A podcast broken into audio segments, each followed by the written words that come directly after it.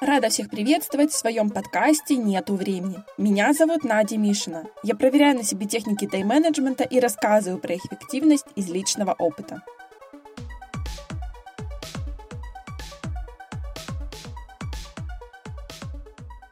Существует давно принятая идея о том, что у нас есть ограниченное количество умственной энергии для самоконтроля. Психологи называют это усталостью от принятия решений. Можно сравнить с зарядом телефона. Чаще всего с утра батарея заряжена максимально, но уже в течение дня она теряет свои проценты и к вечеру становится вовсе разряженной. Так происходит и с человеком. Решение проблемы новых задач в течение дня забирает всю накопленную энергию. В результате к вечеру сил не остается вовсе. Возникает импульсивное желание отдохнуть, перекусить и отложить все дела на потом.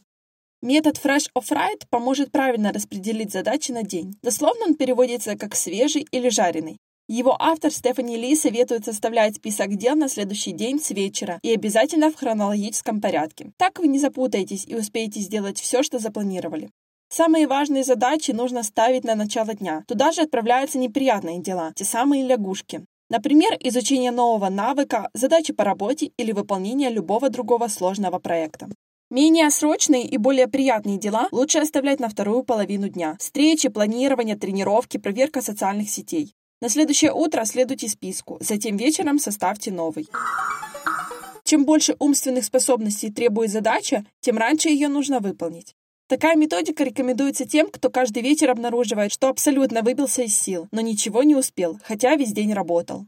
Походит на технику временных блоков, о котором я рассказывала в предыдущем выпуске. Только распределение идет по важности дел. Как вы уже поняли, в первую очередь следует отдавать приоритет тому, что делаете неохотно. Потому что давайте посмотрим правде в глаза. Можно найти любые оправдания, чтобы откладывать на потом, и тратить на это еще больше времени и энергии. Сначала посвятите час тому, что вы сопротивляетесь делать, а затем еще час тому, что любите. Чередуйте задачи разной сложности между собой, и тогда всегда будете оставаться в тонусе. Не забудьте подписаться, чтобы не пропустить следующий выпуск подкаста «Нету времени». Ставьте звездочки и пишите комментарии. Если вам понравился этот эпизод, отправьте его ссылку своим друзьям. Спасибо, что разделили это время со мной.